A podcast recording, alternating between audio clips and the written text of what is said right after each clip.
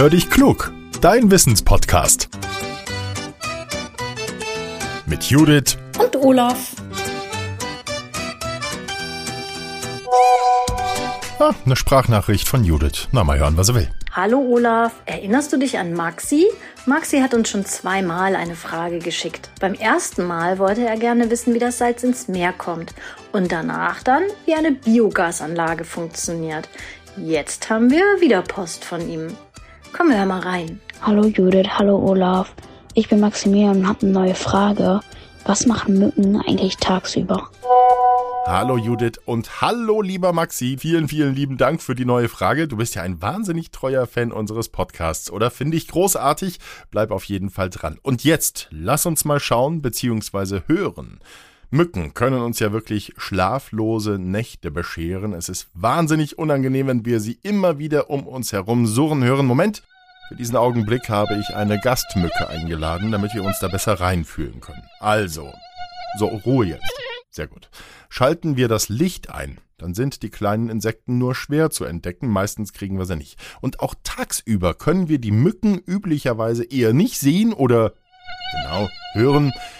Sie schlafen oder sie fallen in einen Zustand der Ruhe. Die verstecken sich dafür dann in kühlen Bereichen, weil es ihnen sonst zu warm im Sommer werden würde. Dafür kriechen sie in schattige Spalten und Löcher. Das können zum Beispiel kleine Zwischenräume unserer Möbel sein oder die Rückseiten und die Unterseiten. Sie sitzen also vielleicht hinten am Schrank oder unten in einer Ritze der Kommode. Im Winter machen es die Tiere so ähnlich. Da überleben üblicherweise die Weibchen, die suchen sich kühle, feuchte und geschützte Stellen im Keller, in Höhlen, in Viehställen und in Häusern. Und da verfallen sie dann in eine Art Kältestarre. Dann bewegen sie sich nicht und warten ab. Damit sie den Winter überstehen, bereiten sich die Tiere ganz gut darauf vor. Sie scheiden dann ganz viel Flüssigkeit aus und lagern Zucker in ihrem Körper ein. Der schützt sie vor dem Frost. Manchmal verirrt sich eine Mücke im Winter auch in ein warmes Haus und dann können wir Menschen selbst im Januar dieses Geräusch hören, unsere Gastmücke, und schlimmstenfalls sticht sie uns dann auch. Hm. Den ganzen Winter übersteht sie allerdings meistens nicht, sagen Experten.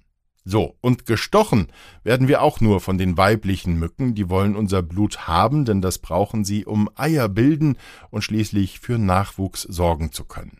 Für das Stechen haben die Mücken einen Saugrüssel und der ist so gebaut, dass er unsere Haut einritzen kann. Es entsteht ein winzig kleiner Schnitt und in den gibt die Mücke ihre Spucke. Mit den Stoffen darin, da sorgt sie dafür, dass das Blut nicht gerinnt, also bleibt es beim Saugen flüssig. Die Mücke kann sich dann erstmal bedienen und wenn sie fertig ist, dann lässt sie wieder von uns ab. Den eigentlichen Stich, den merken wir meistens gar nicht, aber kurz danach spüren wir, was passiert ist, denn die Haut wird rot und juckt. Mücken werden angezogen, zum Beispiel von Parfüm oder von anderen Duftstoffen. Wer darauf verzichtet, der zieht die Insekten nicht so sehr an, er hat bessere Chancen, nicht gestochen zu werden. So, Frage beantwortet. Liebe Gastmücke, hast du noch was zu sagen?